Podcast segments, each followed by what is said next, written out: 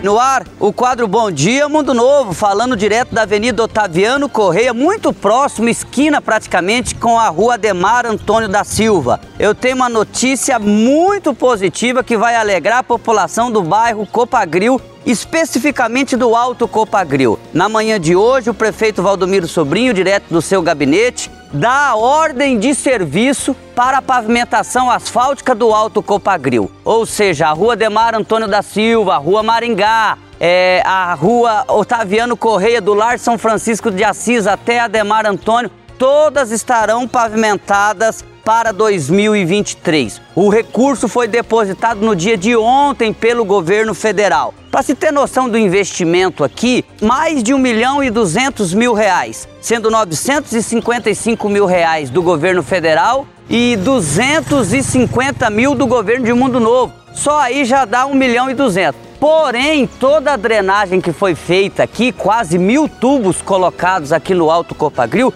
foi tudo feito com recurso próprio e com mão de obra própria do município de Mundo Novo. Ou seja, você pode colocar aí mais 400 mil reais de investimento em drenagem, nós vamos ter no total desta obra aí um investimento de em torno de 1 milhão e 600 mil reais, sendo 950 mil, repito, do governo federal e os outros 650 do governo de Mundo Novo. É o asfalto chegando também aqui no Alto Copagril. Eu estou em frente à Arena Sintética. Para quem quer se localizar onde vai ficar esse asfalto, ele começa no Lar São Francisco e passa em frente à Arena Sintética, que vai ser inaugurada dia 3 do próximo mês, em um sábado, tanto no futebol society ali na grama sintética, como no basquete 3x3. Dia 3 também inaugura a arena que fica aqui entre os bairros Vila Nova e Copagril. É isso, obrigado. Quadro Bom Dia. Mundo Novo fica por aqui, mas a gente volta amanhã.